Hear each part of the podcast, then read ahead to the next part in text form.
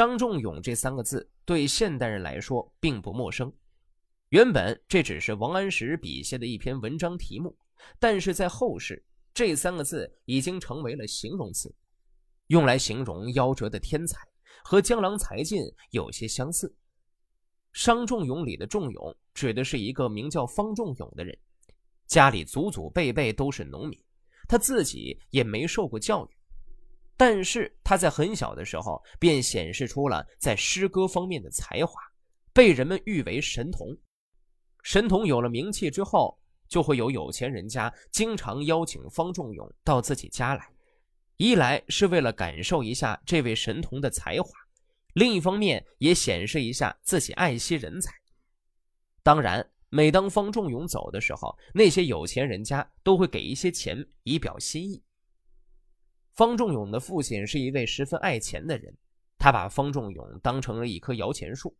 当没人邀请的时候，他就领着方仲永主动登门拜访，以求得人家给点小钱。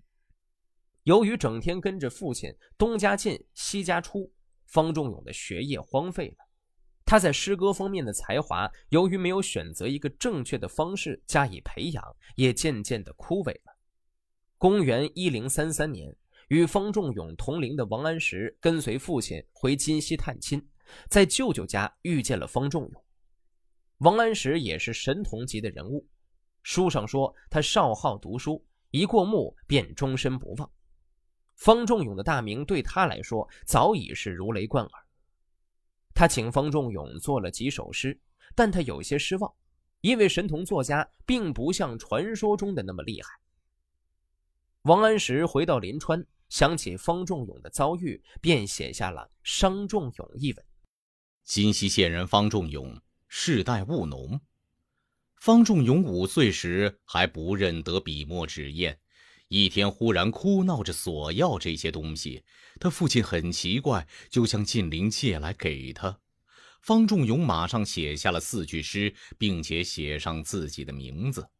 那诗表达了孝养父母、团结宗族的意思。诗被乡里一位读书人拿去阅读，从此以后，旁人只要指定某一物做诗题，方仲永就能挥笔立就，诗的文字技巧及意境都达到一定水平。乡里人对他非常器重，并渐渐对他的父亲也礼待起来，有的施舍钱财给他。方仲永父亲觉得这是件有利可图的事，就每天携带仲永向乡里人到处乞讨，不让他尽孝学习。我很久就听闻此事了。明道年间，我跟从父亲回到家乡，曾于舅家见到方仲永，他已经十二三岁了。我们叫他作诗，已经与我过去所听闻的水准不能相比了。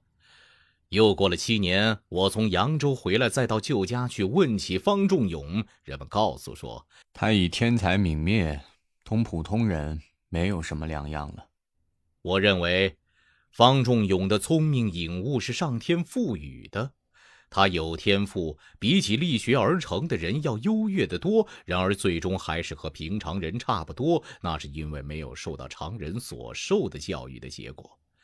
他的天资是那样的好，只因为没有受到教育培养，尚且沦为普通人一样。现在一般说来，天分不高的人自然是很多的。如果再不加以教育培养，恐怕会连一个平常人都不如吧。古代很流行书写墓志铭，墓志铭通常会记叙墓主人的一生大事迹。并对该主人一生加以定论，评述其功过是非。这篇泰州海陵县主簿许君墓志铭，便是王安石写的一篇墓志铭。海陵县主簿，一看这个官名，我们就知道这个官位啊，实在是不高，连七品的县令都不是，且算是八品的县令助理吧。许君这个名字呀，也不怎么出名，看起来是个平平无奇的小人物。而王安石之所以要给他写墓志铭，其实是因为在许君的身上，王安石看到了自己的影子。许君的人生与王安石有着不谋而合之处。王安石不过是借着写许君的故事来讲述自己的人生。两人虽然官位高低有别，可他们都没有实现人生的理想抱负，也都不为当事人所理解。虽然我们不知道历史上的许君多么的有才华，但能与王安石有共性，估计肯定是个大咖。王安石极有超前的意识，极具现代的意识。超越了他所处的那个时代，因此虽有神宗皇帝的充分信任与大力支持，却也拧不过时代发展的局限性，终归失意零落。这与许君虽有范仲淹鼎力相助，却也未能得以伸展，很是相似。王安石的变法虽然失败了，可他的变法思想经住了时间的检验。时间证明了他的先见之明，也终究让他青史留名。而许君这一生有了王安石所做的这篇墓志铭，也足以青史留名，品格、才华、人生也算是没有被埋没了。这位墓主名平，字秉之，姓许。我曾经为他的家族世系编撰过家谱，他就是家谱上所记载的当今泰州海陵县主簿。许君既和他的哥哥许元以互相友爱而被天下的人所称赞，而他本人又从小就卓绝出众，不受世俗约束，擅长辨析论说，和他的哥哥都因为有智谋才略而受到当代大人物的器重。宝元年间，朝廷开设秩序方略科，以此来招纳国内有特殊才能的读书人。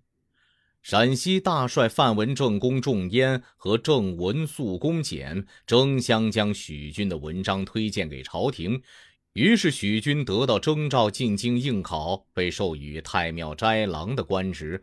不久，又被选任为泰州海陵县主簿。达官贵人大多推荐说，许君有大才，可以任用他干大事，不应该把他弃置埋没在州县小官任上。许君也常常情绪激昂的以才能自信自负，想要有所作为，可是他最终没能得到施展自己的智慧才能的机会，就去世了。唉，这真是太可悲了。读书人中本来就有超越于世俗之外，独自按自己的意志行事，受到责骂、讽刺、嘲笑、轻侮和困窘羞辱，却毫不后悔的人。他们都没有一般人对现世功名利禄的欲望和要求，却期待能流芳百世。这种人因为与世俗相抵触而不得志，本来就是必然的。至于那些富有智慧谋略而热心功名的读书人，窥测时机，随机应变，奔走追寻得到权势利禄的机会，然而却总是得不到机遇的，竟然也多得数不过来。辩才足以改变万物，却在用得着游说之才的时代遭受困厄。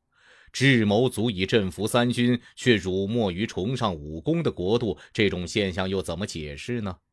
哎，那些对于后世有所期待而对于现实的遭遇不后悔的人，大概是了悟其中的道理吧。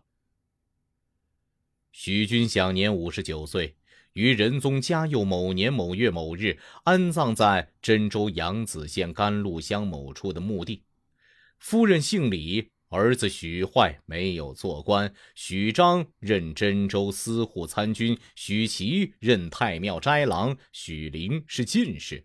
女儿共五人，已出嫁二人，女婿是进士周凤仙和泰州泰兴县令陶顺元。铭文说：“既然有人提拔并启用他，没有人排挤并阻止他。”哎，许俊呐。终止在这么小的官职上，是谁使他这样的呢？